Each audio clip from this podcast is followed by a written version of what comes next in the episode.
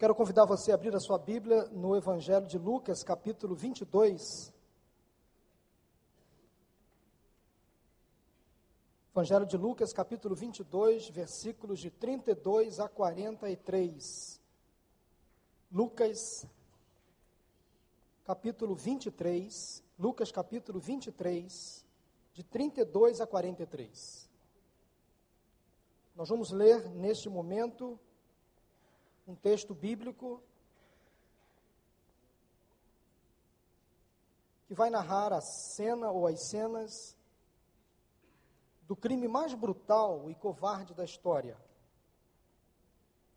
Lucas capítulo 23, de 32 a 43, diz assim a palavra do Senhor.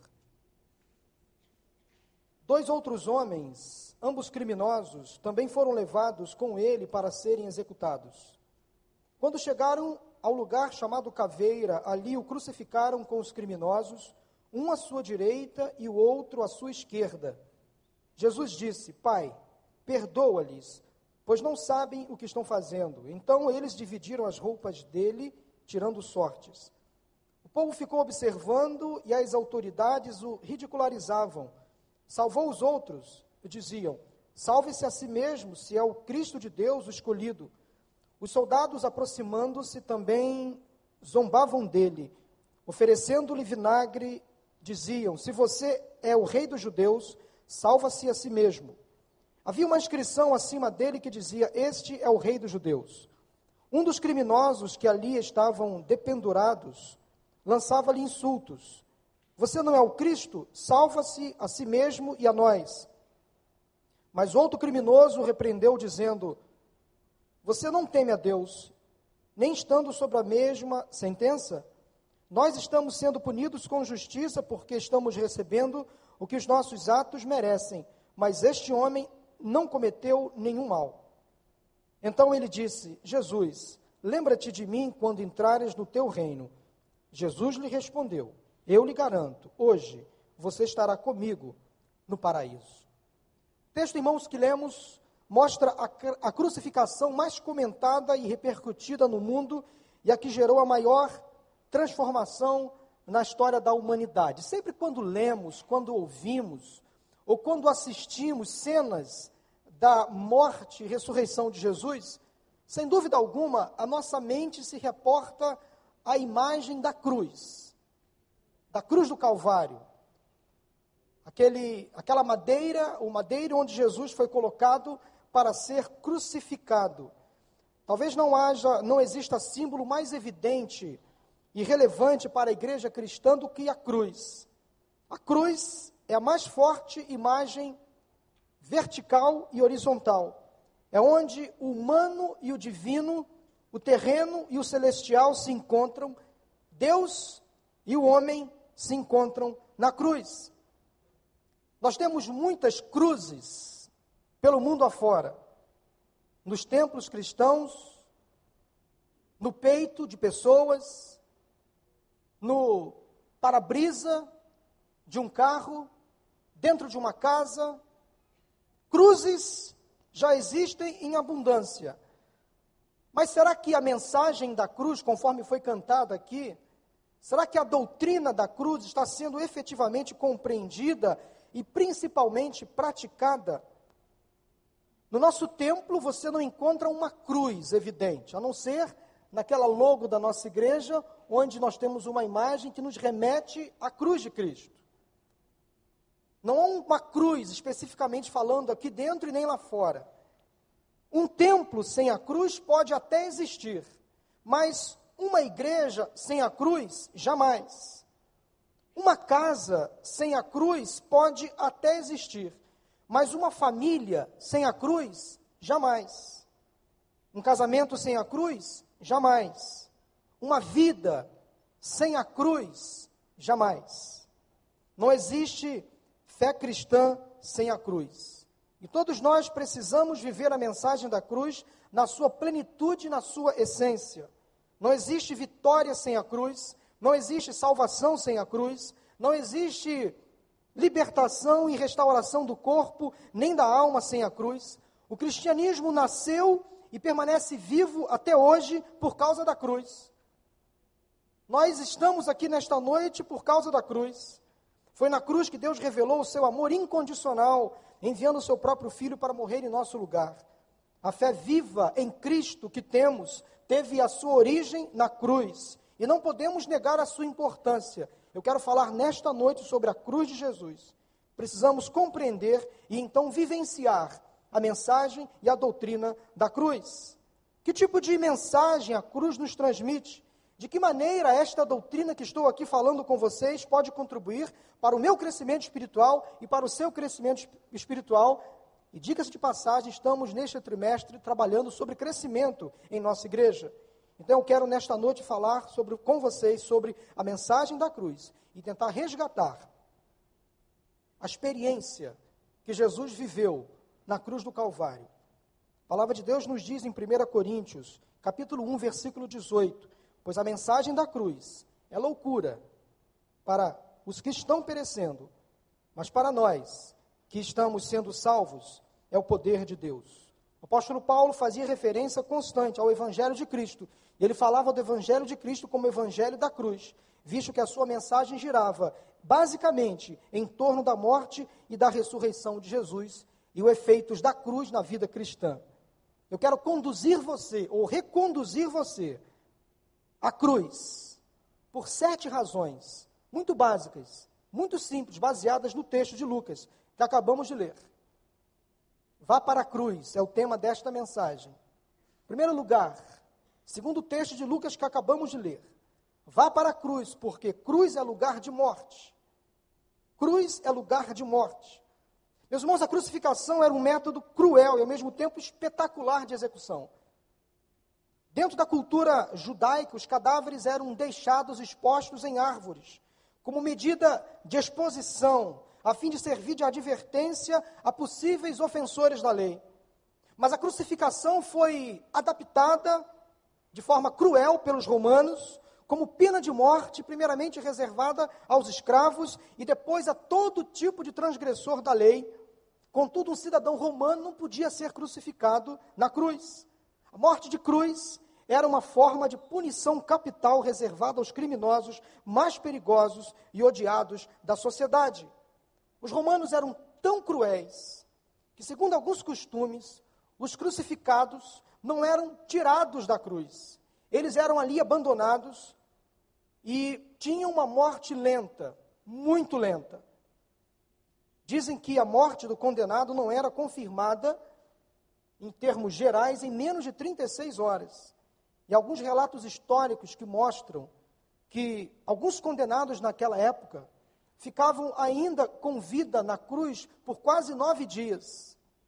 Alguns soldados, para abreviar a morte do condenado, quebravam as suas pernas Alguns soldados mais cruéis colocavam fogo ao pé da cruz. Os corpos ficavam ali expostos durante horas e dias e eram alvos fáceis para os animais, para as aves, que se alimentavam daquelas carnes, daquele corpo, daqueles corpos que ficavam ali apodrecendo.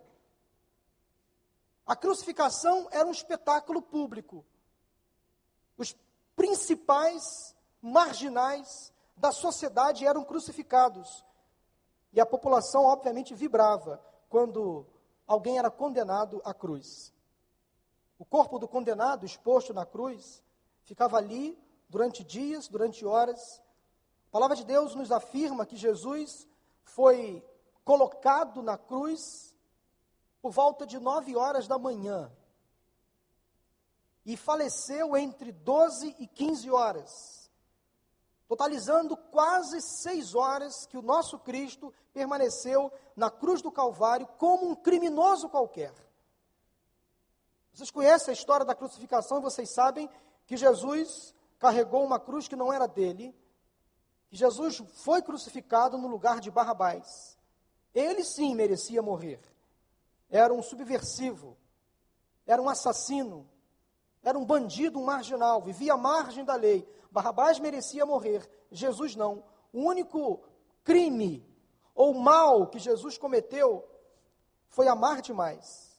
Ele foi condenado por amar demais. Diz o texto que lemos que dois outros homens criminosos, eles sim mereciam estar ali, foram levados com Jesus. Três cruzes foram colocadas, a cruz de Jesus no centro, e os três seriam executados. Então, quando chegaram ao lugar chamado Caveira, ali crucificaram Jesus com os criminosos, um à sua direita e outro à sua esquerda. Então, Jesus foi nivelado por baixo como um criminoso qualquer. Pastor, que a morte de Cristo tem a ver com a minha vida? Por que eu devo ir à cruz para morrer? É claro que eu não estou falando aqui em morte literal. Eu não quero que ninguém morra. Claro que não. Ninguém gosta de morrer e ninguém quer morrer. Apesar de sabermos que a morte é inevitável, que um dia vamos para a eternidade e estaremos com o Senhor, se temos a certeza da vida eterna, estaremos com Ele.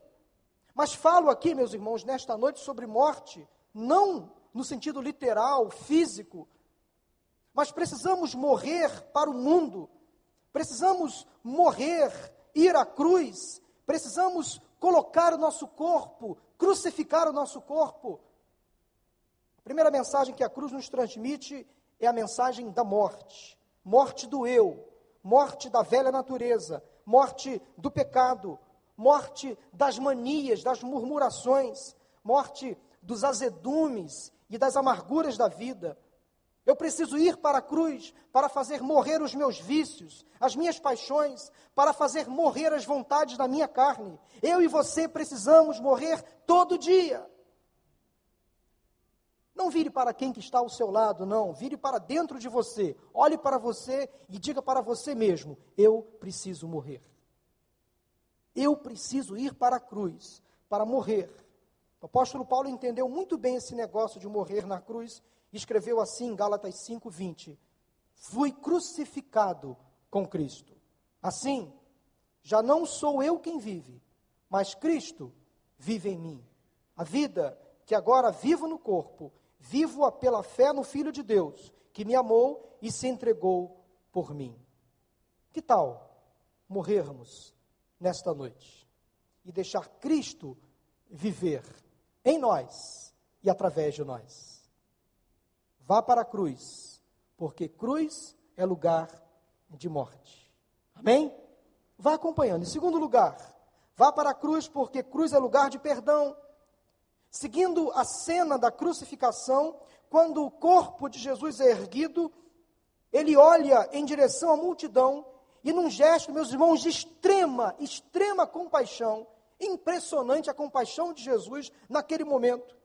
Ele olha para aquelas pessoas que estavam ali esperando a sua morte, sorrindo de forma sarcástica, e diz: Pai, perdoa-lhes, pois eles não sabem o que estão fazendo. Realmente a multidão não sabia o que estava fazendo, não tinha a mínima noção do homem que estava sendo condenado à morte de forma injusta. Realmente aquela multidão não sabia o que estava fazendo mesmo. A mesma multidão, uma semana antes deste evento, estava aplaudindo Jesus, coroando Jesus quando entrava ele em Jerusalém. Esta mesma multidão agora estava mandando matar Jesus. Realmente, a multidão não sabia o que estava fazendo. Somente um Deus conseguiria, meus irmãos, agir assim, mesmo diante de tanto sofrimento, Cristo na cruz, sofrendo, não tinha forças para sustentar o próprio corpo, mas tinha forças para perdoar. Mesmo insultado, contrariado, mesmo diante de tamanha dor física, ele era capaz de perdoar. Jesus precisava passar pela cruz para nos ensinar sobre a importância do perdão, pela lei judaica, para que pudesse existir o perdão e a purificação dos pecados o sangue de um animal deveria ser derramado pelo sacerdote como ato de sacrifício. E o escritor aos Hebreus, fazendo uma comparação belíssima sobre este ato de Jesus, declara e define que Jesus, o nosso sumo sacerdote, pagou na cruz do Calvário, através do seu próprio sangue, trouxe para si mesmo toda a condenação. Todos os nossos pecados são perdoados pela cruz, pelo que Jesus fez na cruz. O sangue de Cristo nos purifica de todo o pecado. Ele foi a morte por mim e por você, Louvado seja o nome do Senhor, não há mais condenação, os nossos pecados são perdoados. Sem derramamento de sangue não há perdão. Assim também Cristo foi oferecido em sacrifício uma única vez, para tirar os pecados de muitos. E aparecerá a segunda vez, não para tirar o pecado, mas para trazer salvação aos que o aguardam. Tenha certeza de uma coisa: só Deus perdoa pecados. Se confessarmos os nossos pecados, Ele é fiel e justo para nos perdoar os pecados e nos purificar de toda injustiça. O perdão de Cristo na cruz revela o coração sempre misericordioso, compassivo de Deus diante do pecador, pecador que ele ama incondicionalmente. Se Deus lhe perdoa todos os seus pecados, você é capaz de perdoar também as pessoas que lhe têm ofendido, mesmo sofrendo então injúrias, injúrias ameaças, mesmo envergonhado, você é capaz de dizer: Eu lhe perdoo. Será que você nesta noite tem alguém da sua família, do seu círculo de amizades, quem sabe aqui da própria igreja, uma pessoa que você precisa liberar perdão? Ou será que alguém do seu relacionamento que você precisa pedir perdão? Vá para a cruz, porque cruz é lugar de perdão. É lugar onde você deve expor as suas mazelas, se arrepender e pedir perdão a Deus. Parecia que Jesus sabia muito bem o que estava falando àquele povo, clamando a Deus: Pai, perdoa-lhes, porque eles não sabem o que estão fazendo. Porque na própria oração do Pai Nosso, ele declarou: Perdoa as nossas dívidas, assim como perdoamos aos nossos devedores. Você entende a complexidade dessa parte da oração do Pai Nosso? É um pedido nosso a Deus para que Ele nos perdoe, assim como eu estou disposto a perdoar.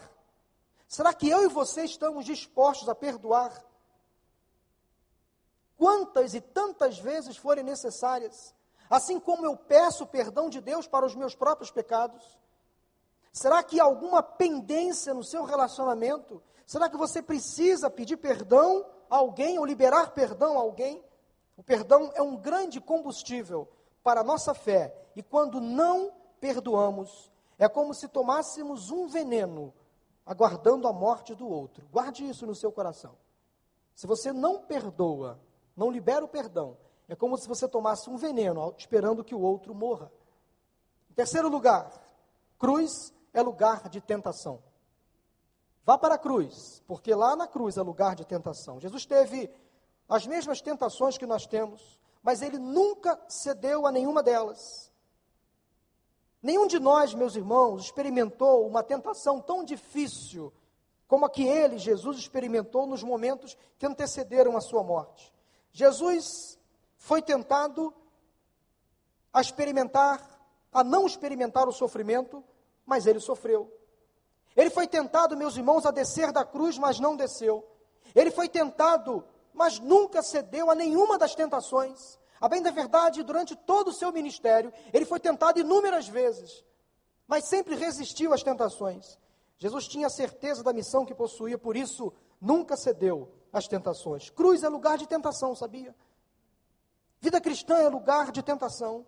Eu e você somos tentados o tempo todo e não devemos e nem podemos abrir mão da nossa fé em função das tentações que sofremos. Mas se dermos uma brecha, se vacilarmos um instante, Satanás é cruel, ele pode tentar atacar a minha vida e a sua vida também.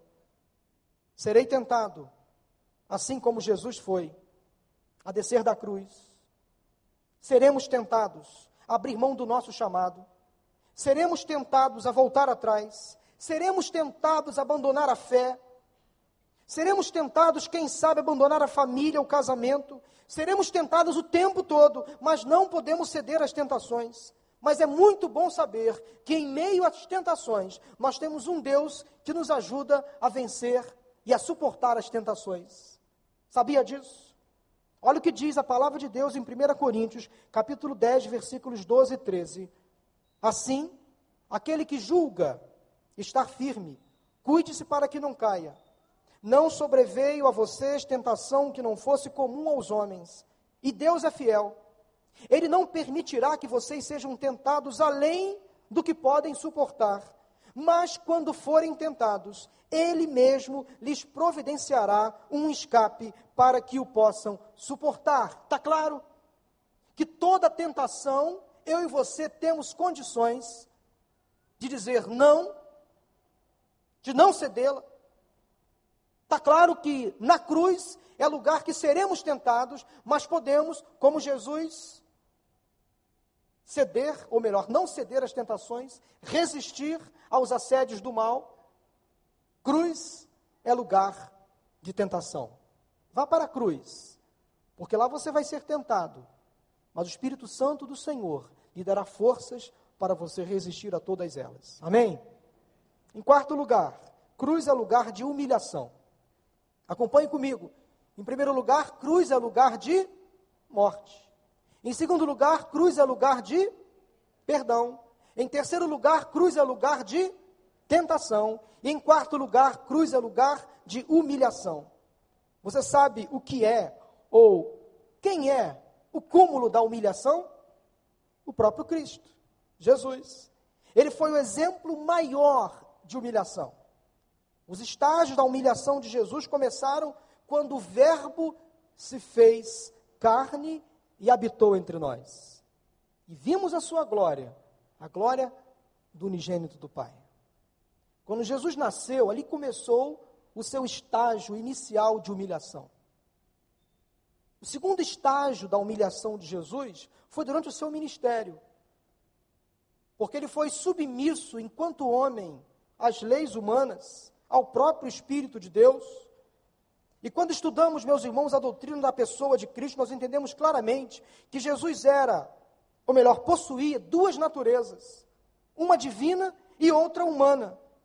E cada uma destas naturezas era real e perfeita. Entendam, as duas naturezas de Cristo, as duas naturezas eram naturezas reais e perfeitas. Então Jesus foi 100% homem, 100% Deus, e não experimentou mesmo na sua humanidade, pecado algum.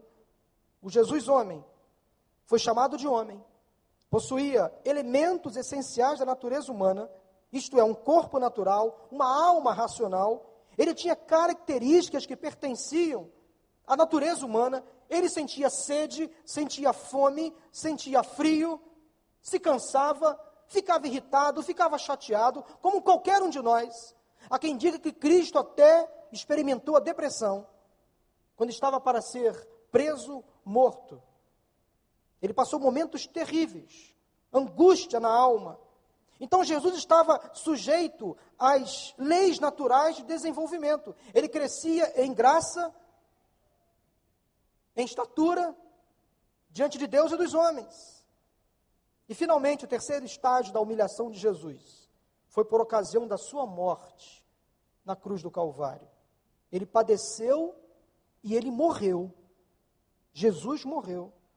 Quer humilhação maior do que estas que acabei de citar para um ser que era o próprio Deus? A cruz, meus irmãos, era o cúmulo da humilhação. A humildade de Jesus é algo que impressiona e contagia. Na cruz do Calvário, enquanto estava ali padecendo dores, sofrendo, cravos nas mãos e nos pés, chegaram as autoridades e o ridicularizavam, dizendo: salvou os outros, mestre, rei, salve-se agora a si mesmo, desça daí. As autoridades foram as primeiras a insultar o próprio Cristo. Logo depois, os soldados, ouvindo as autoridades do judaísmo insultando Cristo, os próprios soldados começaram a insultá-lo também. Os ladrões que estavam ali, ao lado de Jesus, ouvindo as autoridades, ouvindo os soldados, também começaram, um deles, a insultar Jesus. Você não é o Cristo? Salve-te a ti mesmo. E a nós também. Ainda colocaram uma placa acima de Jesus com os dizeres: Este é o Rei dos Judeus. Quanta humilhação nosso Senhor sofreu por mim e por você. Filipenses 2, 5 a 8 diz: Seja a atitude de vocês a mesma de Cristo Jesus, que, embora sendo Deus, não considerou que o ser igual a Deus era algo a que devia pegar-se, mas esvaziou-se a si mesmo, vindo ser servo, tornando-se semelhante aos homens, E sendo encontrado em forma humana, humilhou-se a si mesmo e foi obediente até a morte e morte de cruz. Cruz é lugar de humilhação. Vá para a cruz e humilhe-se. Quero convidar você nesta noite a se humilhar. Gosto muito da recomendação de Pedro, em 1 Pedro 5, 6. Portanto, humilhem-se debaixo da poderosa mão de Deus, para que ele os exalte no tempo devido. Também gosto daquela recomendação que está em João 3,30. Importa que ele cresça que eu diminua. Certa vez os discípulos estavam disputando entre si quem era o maior entre eles. A disputa, meus irmãos, era muito acirrada. Só gente boa, competente. E eles foram a Jesus e perguntaram: Senhor, quem é o maior? Então Jesus prontamente, pacientemente, pegou uma criança no colo e disse, lá em Lucas 9, 48, quem recebe esta criança em meu nome está me recebendo, e quem me recebe está recebendo aquele que me enviou, pois aquele que entre vocês for o menor, será o maior. Quer ser honrado? Sirva primeiro. Torne-se o menor. Vá para o fim da fila. Aprenda. Espere o tempo, amadureça. O que Jesus queria dizer para aqueles discípulos, ainda imaturos, era mais ou menos o seguinte: Pedro, Tiago, João, André, Felipe, menos, menos. Para com essa discussão boba, sem cabimento, essa disputa invejosa entre vocês. Vamos trabalhar, vamos servir, sem esperar recompensa alguma, sem esperar méritos, aplausos, sem querer ficar no foco, no altar, no palco. Sejamos humildes, meus irmãos. Vamos para a cruz. Vire-se mais uma vez para você mesmo e diga: Eu vou para a cruz para me humilhar. É lá o meu lugar. Eu preciso me humilhar. Em quinto lugar, vá para a cruz, porque cruz é lugar de testemunho. Cruz é lugar de testemunho. Um dos ladrões testemunhou acerca de Jesus da seguinte forma: está no texto de Lucas que, que lemos. Mas este homem não cometeu nenhum mal. Para este ladrão, chamado comumente de bom ladrão, se é que há bom ladrão, né? Mas este é chamado de bom ladrão, porque estava ali ao lado de Jesus, se compadecendo da dor, achando que ele sim deveria estar ali no lugar de Cristo. Este homem disse para o outro: Olha só, fique calado aí, porque nós merecemos estar aqui. Mas ele, que está aqui no nosso meio, ele não fez mal algum. Ele estava ali sofrendo naquela cruz. E aquele ladrão, chamado de bom ladrão, conseguiu dizer palavras muito interessantes sobre Jesus. Nós merecemos estar aqui, mas este homem nada fez. Aquele ladrão sabia da reputação de Jesus, o conhecia. O próprio centurião, versículos à frente, logo após a morte de Jesus, afirmou: certamente este homem era justo, não merecia morrer. Meu irmão, quero fazer uma pergunta para você, preste atenção aqui. Agora, enquanto você está vivo, não tem problema, não importa. Mas depois que você morrer, o que vão dizer de você? Há quem pergunte assim: o que estará escrito na sua lápide? Aqui jaz, Fulano. O que vão pensar de você depois da sua morte? Que tipo de testemunho você tem dado? Porque cruz é lugar de testemunho. Quando eu estou na cruz, a minha imagem vai refletir a imagem de Cristo. Quando estou na cruz, a minha imagem vai sendo transformada gradativamente, dia após dia, e os meus frutos vão dando provas da presença do Espírito Santo em mim. Fruto do Espírito, Gálatas 5, 22. Igual ao ser igual a Jesus. Preocupe-se com o seu testemunho. Preocupe-se. Como você é visto entre os seus vizinhos, entre os seus colegas de trabalho, faculdade, escola. Vá para a cruz e deixe Cristo transformar o seu caráter, as suas atitudes, o seu pensamento, a sua fala. Deus muda o nosso coração quando vamos para a cruz. Então, nesta noite, o convite que eu faço a você é o seguinte: vá para a cruz e seja transformado, dê um bom testemunho. Como as pessoas olham para você, como elas estão enxergando o seu comportamento. Faça um levantamento sincero, uma autoanálise e observe com atenção o que as pessoas falam de você, Como elas estão vendo você? Que tipo de imagem você transmite? Que transformações ainda precisam acontecer para que você dê um bom testemunho cristão? A solução está onde? Na cruz. Vá para a cruz, porque cruz é lugar de testemunho. Em sexto lugar, não perca a conta. Em primeiro lugar, cruz é lugar de morte. Segundo lugar, cruz é lugar de. Terceiro lugar, cruz é lugar de. Quarto lugar, cruz é lugar de. Quinto lugar, cruz é lugar de. Quinto lugar, cruz é lugar de testemunho. E em sexto lugar, cruz é lugar de salvação. Alguém perdeu a conta? Não? Estão comigo? Cruz é lugar de salvação. E quando Jesus virou para aquele bom ladrão, depois daquela declaração pública de fé daquele bom sujeito, diga-se por sinal, Jesus disse para ele: Hoje você estará comigo no paraíso. Hoje você estará comigo no paraíso. Naquela cruz houve salvação. A bem da verdade, a cruz é a salvação. Na cruz nós encontramos a salvação. Somente quem garante a salvação é a cruz de Cristo. Somente em Jesus somos salvos, porque ele veio buscar e salvar o que estava perdido. A religião não garante a salvação, a igreja não garante a salvação, o pastor não garante a salvação, boas obras também não garantem salvação. Diz a Bíblia que só a fé em Cristo nos salva. Pela graça sois salvos por meio da fé. E a fé não vem vem de Deus, não vem das obras, para que ninguém fique se ensoberbecendo, achando muito bom. Aquele homem, o bom ladrão, naqueles instantes finais da vida, foi a Cristo, reconheceu Jesus como seu Senhor e Salvador. Ele foi à cruz de Cristo e foi salvo. Sabe o que é isso? Hoje, você estará comigo no paraíso. Você já imaginou que a salvação nos dá a garantia de estarmos com Jesus no paraíso? Se morrermos em no ato seguinte estaremos com Jesus? Já imaginou o que é isso, estar com Jesus no paraíso? É o mesmo que ele garante. A mesma coisa ele garante para todos nós, se o aceitarmos e o reconhecermos como Senhor e Salvador. Só Deus sabe quanto tempo você vai viver. Você já entregou a sua vida a Ele? Vá para a cruz e seja salvo. Jesus garante a você, ainda hoje, hoje, neste dia, um lugar no paraíso. Só os salvos podem ter essa certeza. Mas em sétimo e último lugar, para encerrar essa mensagem, vá para a cruz, porque cruz é lugar de esperança. Por volta mesmo, irmãos, do meio-dia,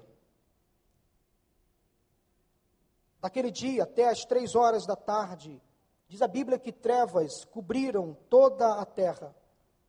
Versículo 46 de Lucas 23 retrata o momento exato onde Jesus morreu. Tendo dado um brado, expirou e disse: Pai, em tuas mãos entrego o meu espírito. Segundo a maioria das tradições, preste atenção, Jesus morreu entre quarta e quinta-feira. Entre quarta e quinta. A sexta-feira, ele foi morto, ficou um silêncio. O sábado chegou, o seu corpo então foi retirado da cruz na sexta-feira. No sábado ele foi sepultado. Aquele foi o pior sábado da história. O pior sábado da história foi este sábado, com Jesus sepultado, morto. Os discípulos ainda aguardando alguma notícia. As mulheres preocupadas igualmente. Que sábado foi aquele? Sábado do túmulo. Mas o domingo haveria de chegar. E o domingo chegou. Aleluia, porque o domingo chegou. A esperança para nós, porque a cruz está vazia. O domingo chegou. Quando as mulheres foram ao sepulcro, encontraram a pedra removida. Quando entraram, viram que o corpo de Cristo não estava mais lá. E ele havia prometido aos discípulos que ressuscitaria, como de fato aconteceu. Ele apareceu aos discípulos. Aproximadamente 500 pessoas viram Jesus ressurreto. Ele ressuscitou. Cruz é lugar de esperança, porque Cristo está vivo. Domingo chegou. Devemos celebrar porque há esperança. A vitória sobre a morte. A cruz não foi o fim, foi o início de todas as coisas. Havia uma esperança naquela cruz. Cruz é lugar de esperança, porque ela está vazia. Ele ressuscitou, Jesus está vivo. A esperança, ele venceu a morte. Meu querido, há esperança para você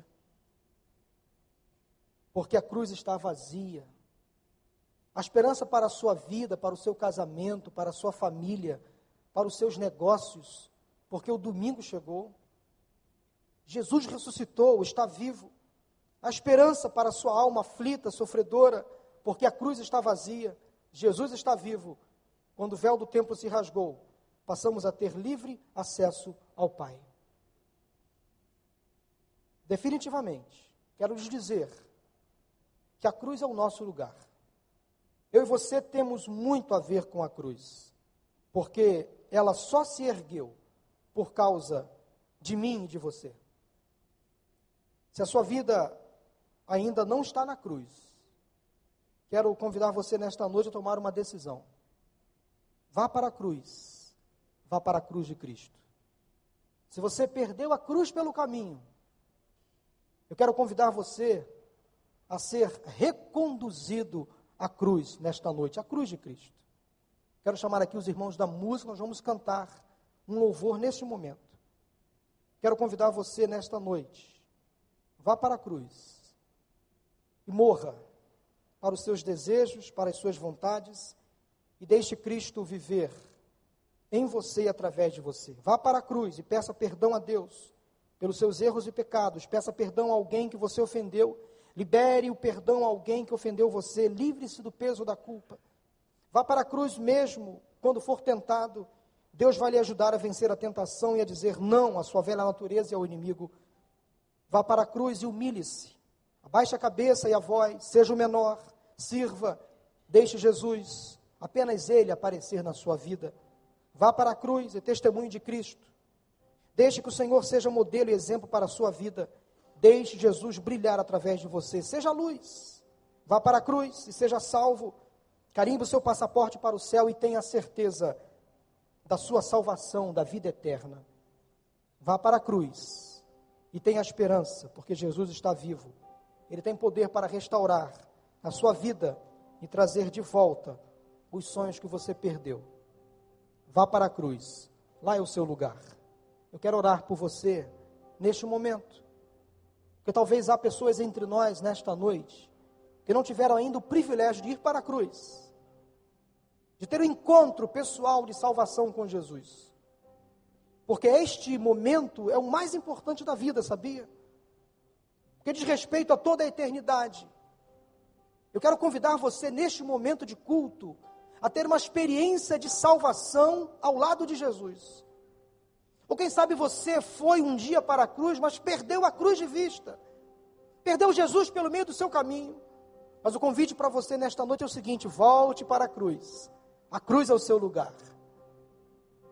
Eu quero perguntar nesta noite de culto, se você entendeu a mensagem, se você entende que precisa tomar uma decisão ao lado de Jesus. Há muitas pessoas entre nós orando por você, inclusive neste momento.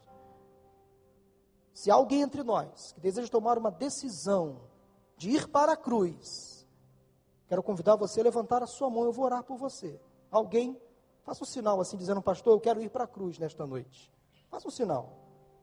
Pode levantar a sua mão. Onde está a primeira pessoa que deseja tomar uma decisão de ir para a cruz, de entregar a vida a Jesus e confessá-lo como Senhor e Salvador? Faça um sinal, se você entendeu esta mensagem. Levante assim a mão, dizendo: Pastor, ore por mim. Nesta noite eu quero ir para a cruz. Eu quero entregar a minha vida a Jesus. Deus abençoe. Amém. Deus abençoe. Mas alguém faça um sinal assim, dizendo: Pastor, eu quero nesta noite ir para a cruz. Levante a sua mão, eu vou orar por você. Há mais alguém? Toma uma decisão ao lado de Jesus nesta noite. Porque a cruz é o seu lugar. Lá na cruz é o lugar onde você tem que se encontrar com Cristo. É o lugar para você estar. Eu vou orar por você nesta noite. Feche seus olhos. Senhor Deus e Pai, obrigado por esses dois rapazes que estão aqui à frente, que de forma livre e espontânea, entendendo a mensagem, decidiram nesta noite ir à cruz de Jesus. Senhor, perdoa os seus pecados. Livra o Senhor da condenação eterna.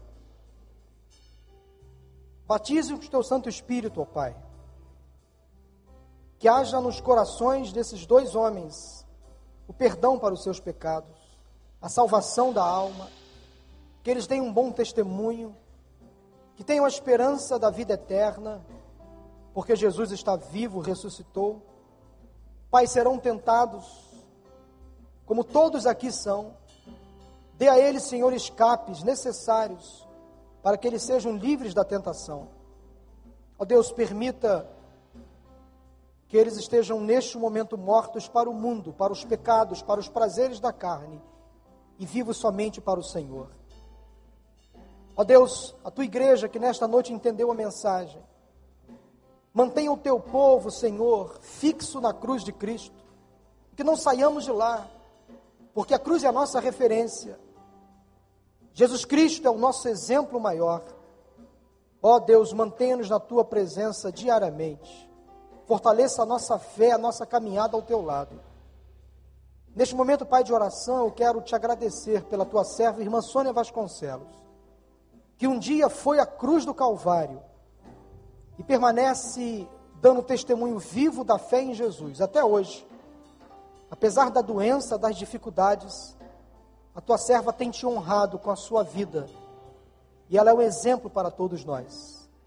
Abençoe seus familiares que estão aqui conosco nesta noite, seus vizinhos, amigos, que aceitaram o convite do Sérgio, estão aqui com ela e conosco nesta noite. Deus seja louvado, Senhor, pela vida de cada uma dessas pessoas. Obrigado pela vida da irmã Sônia, que amanhã completa mais um aniversário pela vida conjugal com o Sérgio, que no sábado completa também mais um aniversário. Todo o teu povo reunido aqui neste lugar. Agora, Senhor, despede-nos em paz. Leva-nos em segurança para os nossos lares, pois nós oramos em nome de Jesus, que está vivo. Amém. Amém. Deus abençoe você. Cumprimente quem está ao seu lado. Depois vá em paz em nome de Jesus. E vem aqui à frente, se você puder, Dá um abraço da irmã Sônia no Sérgio, em nome de Jesus. Amém.